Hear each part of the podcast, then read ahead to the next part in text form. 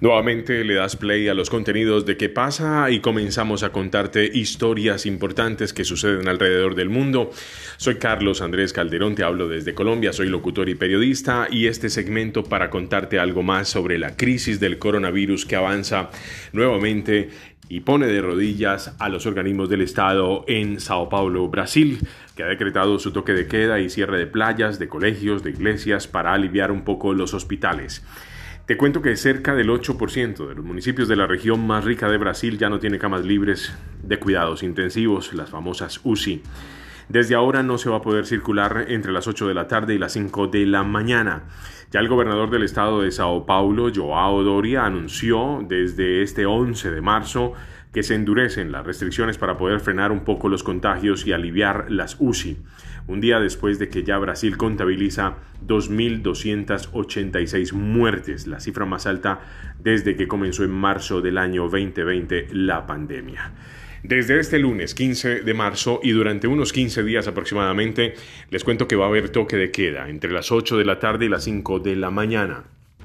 Hablo principalmente con toda la gente de habla hispana que me escucha en Brasil, gracias a las plataformas que las escuelas estatales van a suspender las clases, que solo van a abrir para repartir los alimentos, que se van a cerrar las iglesias, las playas, los parques, no se va a volver a jugar la liga local de fútbol y se está calculando que unos 4,5 millones de personas van a dejar de circular por la gigantesca área metropolitana de Sao Paulo en Brasil, que es el estado más poblado de ese país es uno de los que se está endureciendo en cuanto a restricciones después del espectacular aumento de los casos que, repito, ya ha colocado las redes hospitalarias pública y privada al límite en prácticamente todo el país.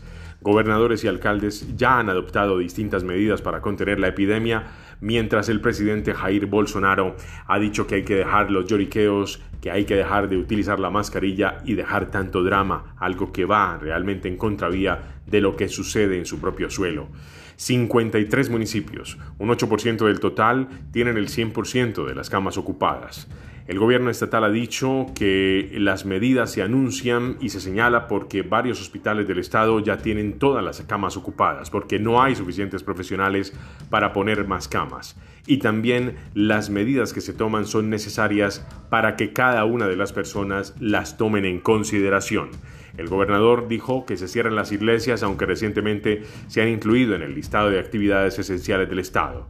Y además el teletrabajo va a ser obligatorio para las actividades administrativas no esenciales, tanto en las empresas privadas como en los organismos públicos. Se está recomendando también llevar la mascarilla en el exterior y en los lugares cerrados, incluso en las reuniones reducidas dentro de una casa. Y solo se va a poder circular, circular durante el toque de queda en casos de necesidad absoluta y se van a prohibir las aglomeraciones. Escuelas públicas estatales solo permanecerán abiertas para alimentar a los alumnos y distribuir todo el material, siempre con la cita previa y se van a anticipar también los festivos de la Semana Santa que ya se aproxima y de octubre que tendrán lugar del 15 al 28 de marzo. Si es necesario, también van a adelantar lo que son las vacaciones de julio. Se declaró por parte del secretario de Educación llamado Rosieli Soares y que ha recomendado que las escuelas privadas también sigan estas orientaciones aunque podrán decidir libremente qué es lo que quieren hacer.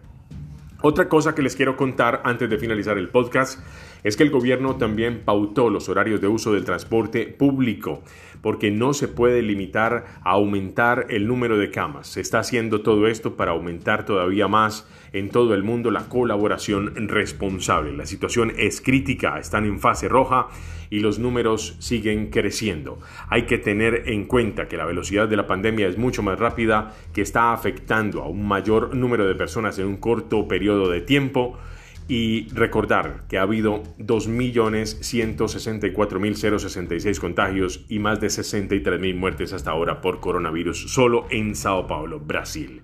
Después de anunciar con expertos del Centro de Contingencia del Estado de Sao Paulo que hacía semanas presionaban al gobernador para que endureciera las medidas restrictivas, solo queda tener en cuenta que estas nuevas restricciones implican detener hasta el campeonato de fútbol de Sao Paulo, conocido como el Paulistao, el mayor torneo regional del país desde que volvió a jugarse el 27 de febrero, que se han disputado tres jornadas y que estaba previsto que terminara ahora en mayo. Pues el año pasado la competición se interrumpió desde el 16 de marzo y solo volvió más de cuatro meses después. Todas las restricciones solo van a empezar, repito, desde este 15 de marzo. Durante el fin de semana que ya empezamos, se va a jugar completa la cuarta jornada de ese campeonato.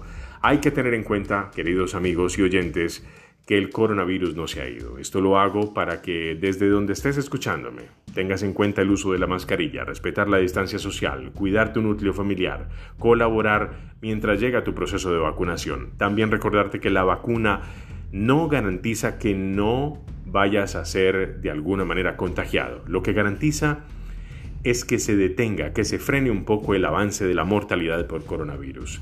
La vacuna hasta ahora, cualquiera que se esté aplicando en el mundo, no garantiza que tú no contraigas el virus. Lo que garantiza es que no te mueras a causa del coronavirus. Soy Carlos Calderón, este es mi podcast, muchas gracias por estar conmigo, volveré con otro tema también importante desde qué pasa aquí en Latinoamérica.